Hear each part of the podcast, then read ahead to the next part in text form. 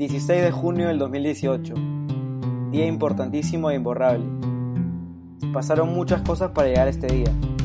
No me considero una persona supersticiosa, pero creo que los astros se juntaron para que ese día Perú llegase a la gran cita en Rusia.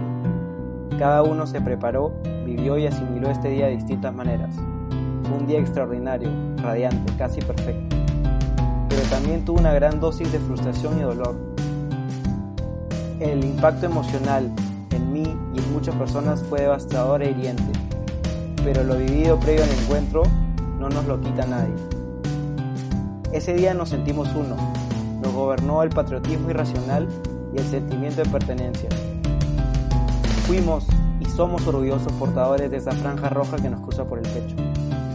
Y con eso me gustaría introducir a este podcast, Fuera del Estadio. Un podcast sobre fútbol, viajes y anécdotas, donde esencialmente hablaremos de la selección Perú, viajes futboleros, la antesala a partidos históricos y las anécdotas y vivencias que el fútbol nos ha dado sin ser futbolistas, periodistas ni directores técnicos. Todo será hablado en un, en un tono de charla de amigos, quienes se sienten unidos y conectados por una misma pasión. Haré este podcast en conjunto con mi copresentador Leonardo Galvez. Hola Leo. Hola, ¿qué tal? ¿Cómo estás, amigo? Bien, eh, emocionado por el primer podcast. Sí, este es el primer episodio de muchos y se viene con fuerza, ¿o no? De todas. Bueno, en este episodio hablaremos del Perú-Dinamarca, aquel 16 de junio del 2018, en Saransk, un pueblo ruso en la cuenca del río Volga donde los casi 315.000 habitantes de la capital de Mordovia fueron testigos de quizá el acontecimiento más grande dentro de esta ciudad. Estamos grabando esto el 5 de mayo y ambos vimos el, partido de Perú y Dinamarca hace poco, aprovechando el tiempo de más que nos da la cuarentena. Siempre que lo vemos muchos recuerdos saltan a nuestra memoria. Ambos Leo y yo estudiamos fuera de nuestro país en Estados Unidos y Reino Unido respectivamente. Sin embargo, dado la pandemia, nos encontramos con nuestras familias en Perú y por ende estamos grabando esto de manera remota. ¿Qué tal, Leo? ¿Cómo está llevando esto de la cuarentena? Espero que todo bien en casa y extrañando el fútbol como siempre. Sí, claro. Eh, eh, felizmente todos mis familiares y conocidos se encuentran bien de salud. De todas maneras, un poco aburrido, pero, pero se tiene todo acá en mi casa y, extrañando el deporte y viendo recopilatorios, partidos pasados, investigando un poco sobre la historia del fútbol, entre esas cosas. Bueno, vamos sin más preámbulos a lo que fue el Perú-Dinamarca desde la perspectiva jamás o muy pocas veces contada. Pudo pasar el balón. Se acabó, se acabó. Se acabó. Vuelve Perú a un mundial, Ramón. Volvemos a un mundial después de 36 años. Ha ganado Perú, ha ganado 2 a 0. Es la locura en la cancha, es la locura en la tribuna. Volvemos a un mundial. Era posible, Ramón. Era hoy, no nos iba a aguantar Nueva Zelanda. Lloran los jugadores, se abrazan todos dentro de la cancha. La gente celebra en las tribunas. Vuelve Perú a un mundial después de 36 años. Arranca con franja roja Perú. Reaparece en el mundial y queda con ustedes en el relato. ¿Cómo empezar hablando del 16 de junio del 2018? Varios de nosotros nos debemos acordar dónde vimos el partido, si el hecho de que nos pusimos la camiseta apenas nos levantamos después del tuchazo mañanero, o los planes que hayamos hecho para más tarde y celebrar una supuesta victoria. Personalmente tengo un recuento muy preciso de este día, y sé que así será por siempre. Tú, Leo, ¿cómo llevaste este día? ¿Te acuerdas en detalle lo que viste un 16 de junio del 2018? Sí, claro. Eh, son recuerdos que uno nunca se, se va a olvidar. Como tú dices, me acuerdo hasta de lo que almorcé el día del partido. ¿Qué almorzaste? Una, era en un restaurante en Saransk, unas costillas bien potentes y una cerveza artesanal rusa. Perfecta combinación. Y mientras que veía el partido de Australia-Francia en la tele del restaurante. No me vas a acordar de ese partido, amigo. Que si lo empataba Australia, otro hubiese sido la historia. Pero bueno, poco se ha, se ha hablado en los programas deportivos, en la prensa, en los periódicos, de lo que pasó previo al pitazo inicial, de cómo los hinchas acérrimos de la selección vivimos aquel día, muy fuera del resultado. En Cristiano, poco se ha hablado de lo que ocurrió fuera del estadio, y me refiero a la travesía de 40.000 o más peruanos para llegar a este pueblito ubicado en el corazón de Rusia. Si muchos de nosotros llegamos, varios tampoco pudieron llegar, y es que no habían vuelos, conexiones o trenes. Saransk es un pueblo muy pequeño y todas sus vías aéreas o terrestres estaban saturadas. Además, la ciudad no cuenta con hoteles suficientes para hospedar grandes masas ni la infraestructura que una sede mundialista requiere. Nunca entendí bien por qué le eligieron como sede, al igual que en Brasil 2014 Cuyabá y Manaus, en medio del Amazonas. Se dice que por temas de corrupción, pero uno nunca sabe. Eh, sobre Saransk es muy difícil encontrarlo en el mapa del fútbol ruso, ya que tiene una tradición más ligada a otro tipo de deportes, como el atletismo. De hecho, es una ciudad tan remota y apartada dentro de Rusia que el propio alcalde de la ciudad, al ser elegida sede del Mundial, dijo, y cito, nos hace más libres, ya que nos hace sentir que somos parte del mundo. ¿Qué recuerdos tienes tú al pisar Saransk? Cuéntame un poco tu experiencia. Eh, para llegar a Saransk eh, no conseguí ni vuelos ni trenes directos. Tuve que tomar un vuelo a una ciudad mucho más pequeña, cercana, que se llama Pensa, y de Pensa hacer una conexión del aeropuerto a la estación de tren, de donde tomé un tren hacia Saransk, de más o menos dos horas. En ese tren eh, salía como a las 3 de la mañana, llegaba a las 5 Obviamente no descansé nada, estaba pensando solamente en el partido. igualmente cuando llegué a Saransk, eh, bueno, lo primero que vi, como ya dije antes, fue el estadio. Y luego, una vez que bajé el tren, más que todo, más que rusos, eran, éramos peruanos. todos en el tren, el 100% eran peruanos. Y la gran mayoría de ellos habían llegado a Saransk eh, sin un hospedaje como nosotros, solamente a pasar el día, ver el partido y regresarse a Moscú. Entonces, sin mucho que hacer, salimos de la estación de tren y apenas afuera había una placita pequeña. Y en esa plaza nos juntamos entre todos los peruanos y empezamos a cantar y empezar a disfrutar de, la fiesta del Mundial. Entiendo, amigo. Y me imagino que la gente, por más que no se conocían todos, era gente, o sea, había una conexión al ser peruanos, ¿no? La gente feliz, te saludaba, gente que no conocías te abrazaba. Eh, una sensación, como dije antes, de pertenencia, de pertenecer a una misma nación previo a, lo que sería el encuentro. Sí, claro, todos ahí éramos hermanos. Eh, Correcto. incluso en alguna estación, no fue en el partido con Dinamarca, pero en alguno de los partidos recuerdo haber compartido comida con algún otro compatriota peruano. Comida, mira tú. Sí. Esto solo te da el fútbol y el mundial. Exacto. Lo tengo clarísimo. ¿Y qué me dices de quizá el lo más representativo de Saransk, lo que se mostraba en la tele, porque todos los mundiales tienen como su video, ¿no? Y cuando ponían Saransk mostraban este, este monumento, palacio, catedral. ¿Qué me dices de la catedral de San Teodoro de Ushakov? Eh, hermosa, esa catedral, de verdad que era lo, único interesante que tenía el pueblo, además del estadio. Pero preciosa, eh, de distintos colores, eh, bien, bien imponente.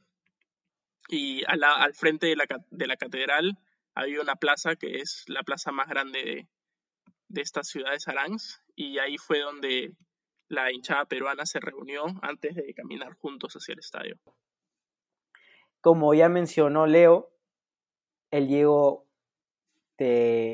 tomando un avión y después un carro para llegar a Saransk. Eh, otras personas sí consiguieron vuelos a Saransk, pero sacaron estos pasajes con mucha anticipación. hubieron personas que tenían su entrada para el partido, pero no consiguieron cómo llegar a Saransk. Entonces las experiencias para llegar a este pueblito eh, variaron mucho. Yo no pude ir en avión, no conseguí ticket, no había cómo llegar. Y bueno, me tocó ir en un tren de Moscú de 12 horas, un tren muy antiguo, parecía la Segunda Guerra Mundial. Venían cabinas de cuatro literas y cabinas duras, antiguas, obviamente. Cada vagón tenía un baño que no estaban en las mejores condiciones. Había un cargador para todo el vagón. O sea, la gente se ha turnado. Y las cabinas no tenían cortinas. Entonces lo que hacía la gente era ponía su casaca, polo, lo que sea, y esa fue nuestra cortinas en ese viaje. Eh, durante el viaje, obviamente, mucha ansiedad, nervios.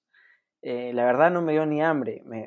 Habíamos comprado comida en la estación de Moscú, pero a uno no le da ni hambre. Estaba más concentrado en imaginándome, eh, tratando de crear lo que iba a ser el 16 de junio en mi mente. Además conocí peruanos eh, en este tren que solo venían para este partido, que nos contaban que sí, que por tema de trabajo, de logística, presupuesto, solo podían ver el primer partido y que se quedaban una semana, cinco días en Rusia. Entonces eso me pareció muy importante.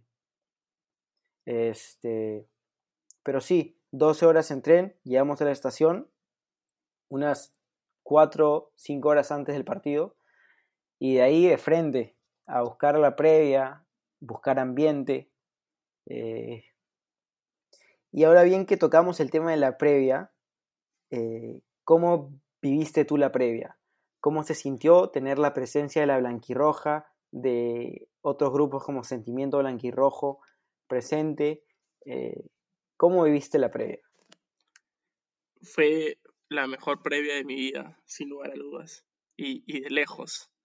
Eh, exactamente todos los grupos hinchas de la selección peruana estaban juntos comandando una previa organizada y eso fue parte de lo que lo hizo tan grandiosa me parece que viajaron unos 50.000 peruanos a Saransk. Qué locura, ese, este pueblito ruso. Em, y todos ellos estuvieron aglomerados, primero en la plaza al frente del palacio y luego caminando hacia el estadio por estos dos kilómetros. La caminata, no, no, no recuerdo cuánto tiempo había demorado, pero de todas maneras, más de lo que, de lo que debería demorar si caminas a un ritmo normal, porque íbamos parando, íbamos cantando, íbamos saltando, eh, íbamos, íbamos disfrutando. Entonces lo, lo, hacíamos a nuestro tiempo. Y si fuese por mí, que, que no hubiésemos llegado nunca al estadio, porque de verdad que fue, fue un momento espectacular. Bueno, la previa para mí fue muy especial e importante. El, esa caminata de dos kilómetros desde la catedral hasta el estadio ha sido impresionante. Eh, habían este, pancartas, este, parecía un mar rojo y blanco. De hecho, también vi muchos, muchas fotos de Daniel Peredo, con frases, con su cara. Y es que él creo que toma un rol muy importante en lo que fue el camino hacia el Mundial, ¿no? Eh, y otra cosa que me pareció muy, muy, muy interesante es que cuando nosotros caminábamos por esa recta, los rusos se habían puesto al lado izquierdo y al lado derecho. Y nos miraban como si fuésemos famosos, importantes, actores de Hollywood, como si esa fuera una alfombra roja y ellos nos estaban admirando. Así me sentí, porque nos miraban con tanta, con tanta admiración. Y fue muy interesante que se pongan su, sus ropas típicas, de que incluso se pongan a cantar.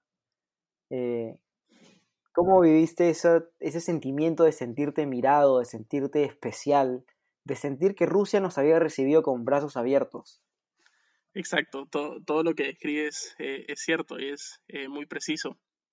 Además, no solamente nos miran desde la pista misma, sino que en el camino también pasábamos al costado de unas calles más pequeñas donde habían casas a los costados y de ahí los rusos salían a su pequeño balcón y desde ahí también nos miraban. Y no solamente cantaban sus canciones tradicionales, sino que ya para el final de la previa o eh, durante el partido y hasta después del partido, algunos de los más entusiastas se ponían a cantar hasta el ¿Cómo no te voy a querer? Y en español. ruso, obviamente, pero... pero según recuerdo yo, se les entendía clarito.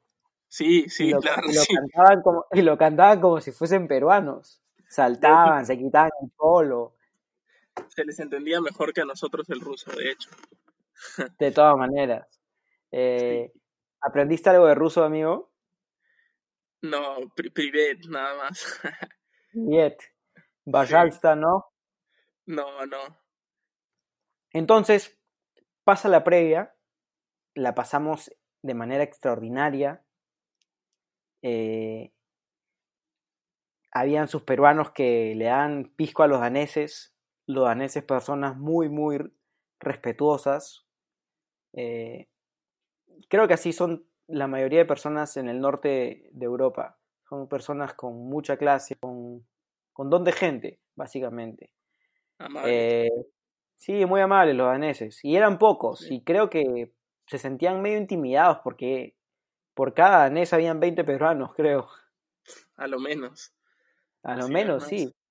Sí. sí. Y, y bueno, le daban su pisco, conversaban, obviamente los daneses sabían inglés y nosotros ahí tratando de, hacer el habla. Entonces acaba la previa, que obviamente no queríamos que acabase, y llegamos al estadio. Uno llega al estadio con su polo de Perú orgulloso, y ahí los nervios como se vuelven más reales, ¿no? Ya faltan dos horas para que empiece la gran cita.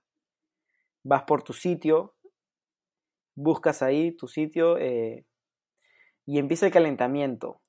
Ahora, una cosa muy interesante es el Contigo Perú, de Arturo el Sambo Cabero. ¿Qué me dices de eso? Eh, fue impresionante. Primero, antes de llegar a tu asiento, no sé si a ti te pasa lo mismo, pero esa caminata subiendo las escaleras del estadio y luego llegas a la parte de arriba del estadio y puedes ver el verde de la cancha es, es impresionante. Es uno de los momentos favoritos para mí. En, cualquier yo me, siento un jugador, yo me siento un jugador de fútbol cuando lo hago. Sí, y siempre, siempre, súper emotiva. Y esa vez incluso fue mucho más porque era, era la primera vez que iba a ver a Perú en un mundial. Entonces, mucho más emocionante por esa parte. Y luego eh, empieza, bueno, nos sentamos, estábamos que veíamos el calentamiento y entonces empieza a sonar una música de la nada, un poco que nos sorprende. Y mientras que empieza a sonar la música, yo estaba mirando cómo Cueva y Carrillo estaban dando pases en la previa, en la previa del partido. Y luego nos damos cuenta de que la música era efectivamente el Contigo Perú. Y no sabes la emoción de, de, mi, de mi papá, de la gente que nos rodeaba, de todos los peruanos y además del mismo Cueva que estaba entrenando, yo lo veo cuando empieza a sonar la música y se goza una sonrisa espectacular de oreja a oreja, demostrando eh, la pasión que tenía él para, para con la selección. Eh, el Contigo Perú es, ha sido una cosa de locos y lo mejor de todo es que pusieron ahí en grande eh, la letra, la canción, ¿no? Entonces han sido el estadio lleno en su totalidad cantando este, este himno que, que se volvió el, himno de los hinchas, ¿no? Así es. En, el, en, el, Mundial. Eh, y me acuerdo que yo cuando dice unía la costa, unía la sierra, unía las selvas, uno se siente en una en, el paraíso, o sea. Y, lo peor es que lo canté abrazados de la gente de al lado, de atrás. Eh, y bueno, después viene el himno. ¿Qué significa el himno para ti? Para mí, el himno es un grito de guerra. Es el grito inicial de un combate. Es lo que creo que durante el himno la hinchada y el equipo en sí puede intimidar al otro. Puede sonar medio arcaico, pero yo lo siento así. Y, creo que en ese himno fue intimidante. E, ese himno fue eh, retumbó en todo Saransk. Sí, todos los hinchas a todo pulmón, con la mano en el pecho algunos, otros abrazados de, de sus compañeros de costado. Fue, fue impresionante y de hecho que los daneses también se quedaron impresionados por ello. Y dentro de los jugadores siempre ver cómo Tapia y Advíncula cantan el himno eh, emotiva y te hace pensar de que estás seguro con ellos porque van a dejarlo todo por la selección. Así es. Ahora, muy corto, muy corto, Leo. Las jugadas claras del partido. ¿Qué opinas? Fue eh, el partido más frustrante que me tocó ver. Muchísimas situaciones claras de Perú que, que hubo, hubo mala suerte en todas. Eh, yo estaba en, al costado de las escaleras y ahí había una baranda. Y debo haber pateado la baranda unas tres o cuatro veces. Eh, simplemente por la frustración de que estuvimos tan cerca, pero, pero no se pudo. A ver, me has contado que previamente que, que Flores pisa el área, tiene una clara, y tú pensaste automáticamente en Peredo y su frase. Que cuando Flores toca el área pasan cosas. Exacto. Cuando él recibe la pelota ahí eh, en la zona izquierda del área. para su para pegarle. Yo dije, acá la clava y empatamos el partido. Ya es hora. Y luego Michael saca una izquierda alucinante y saca el balón. Sí. y después, tenemos el taco de Herrero. Exacto. ¿Qué me dices de eso? ¿Faltó viento? ¿Un poquito de suerte? Fucha, faltó que, que los dioses escribiesen mejor la historia. Hubiese estado más bonito que entre. Y bueno, ahí también cuando salió el taco, pensé por uno, una milésima, ¿no? Esta tiene que entrar por lo hermoso que sería que Perú lo empate con un gol de taco de Pablo Guerrero. Pero bueno, la, vida no es así pasó besando el palo. Y después al final, cuando Carrillo encara el lateral izquierdo por pura potencia y velocidad y se la pone atrás a la foquita Farfán.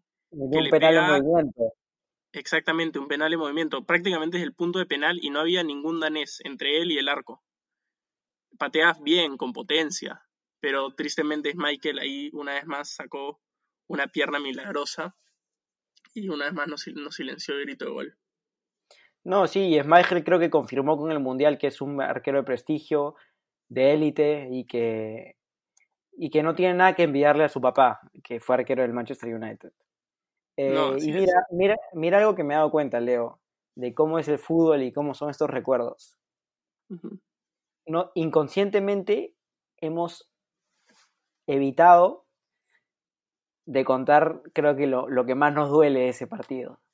¿Sabes de, de qué te hablo? Sí, claro. El penal de Cueva.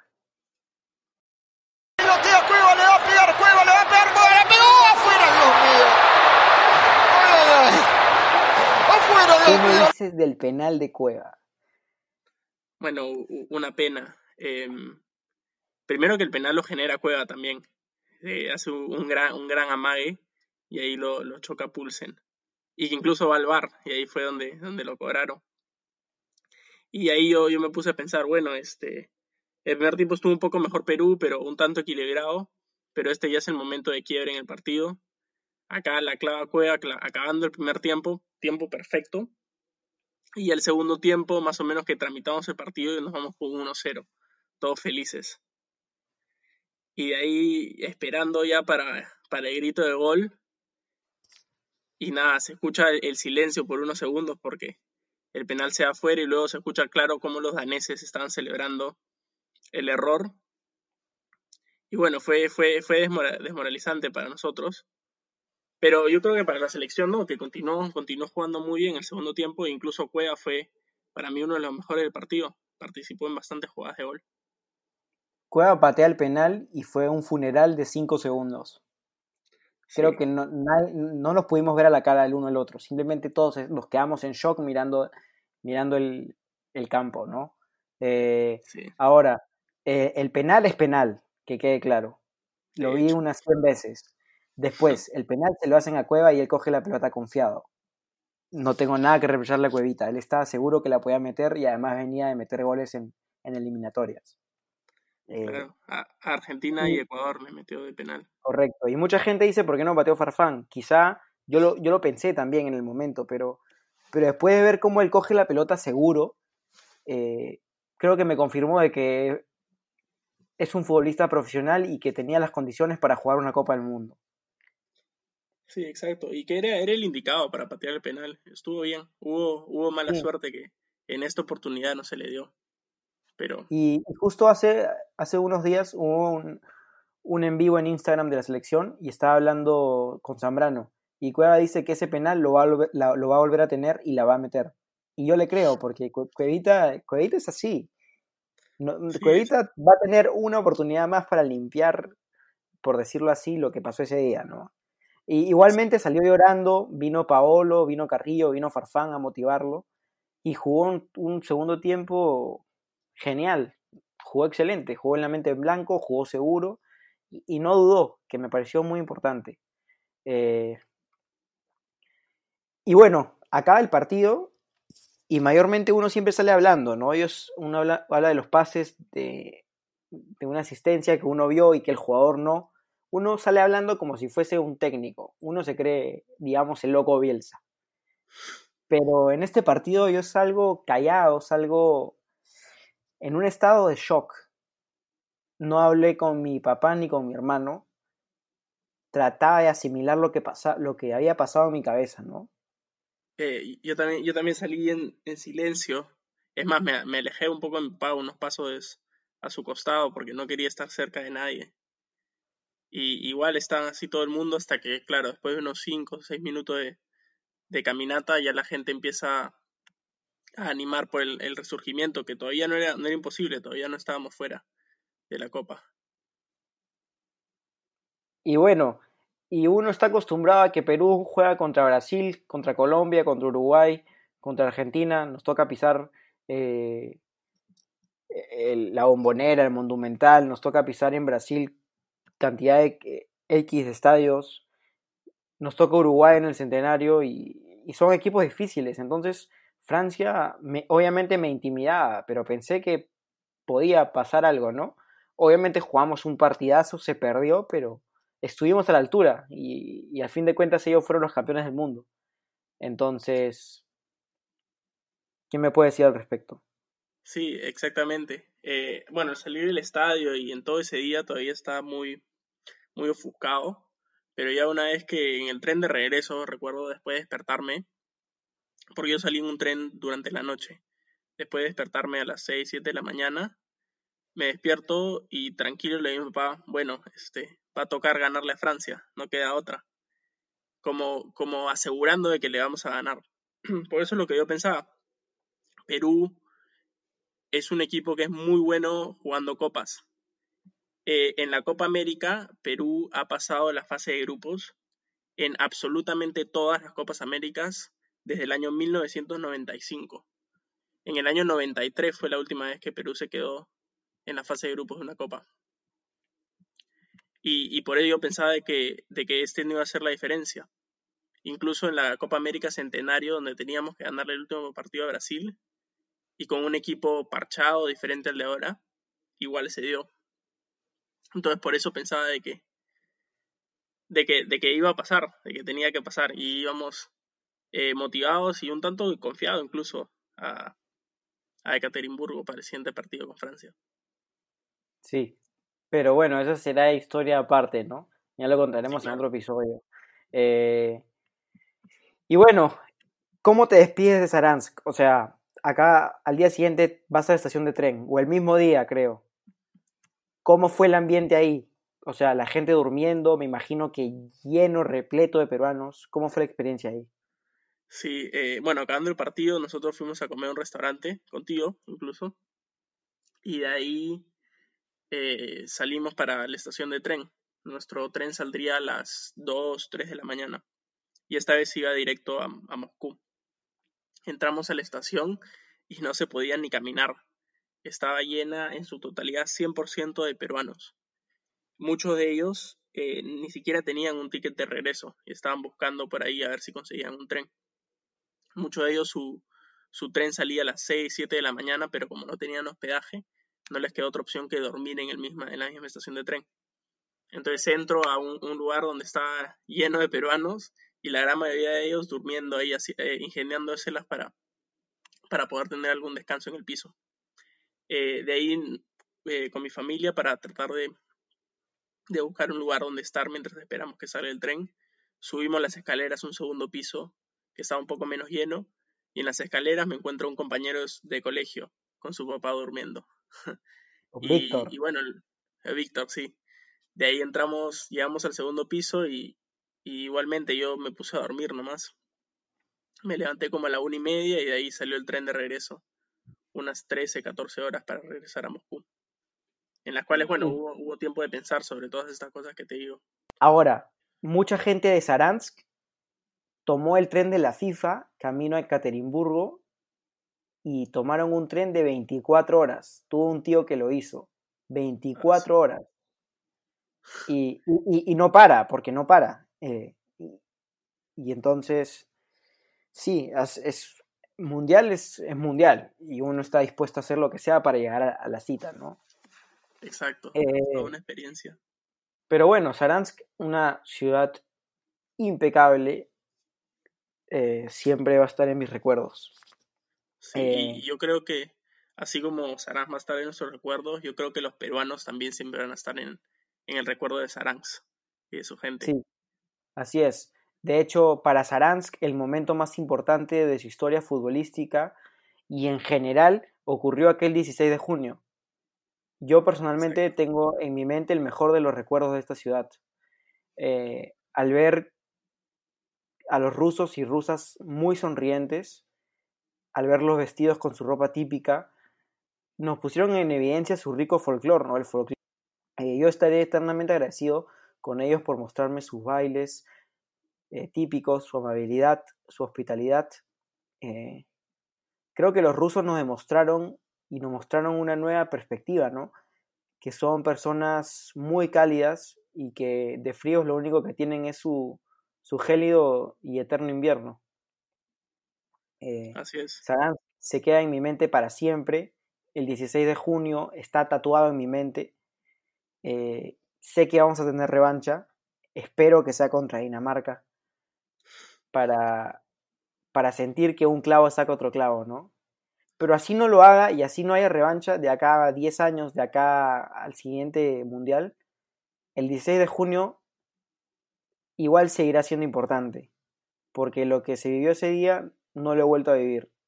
Eh, y sobre todo porque pasaron 36 años para volver ese día. Sí, exacto, es, es inolvidable y a pesar de los resultados, ni yo, ni tú, ni los que fueron solo para el partido con Dinamarca, ni nadie que fue el Mundial se arrepiente de haber ido. A pesar de que no se dio, eh, la experiencia y las sensaciones que se vivieron son imborrables y de todas maneras valieron la pena. Así es, amigo. Ha sido un placer como siempre. Eh, esto ha sido todo aquí en Fuera del Estadio. Esperemos que les haya gustado. Si les gustó, suscríbanse y comenten ya sea en Apple Podcast o en Spotify. Nos vemos en el próximo episodio para seguir hablando de nuestras distintas rutas camino al estadio. Y ya saben, quédense en casa. Chao, un fuerte abrazo a todos. Un gusto, amigo. Un abrazo. Gracias,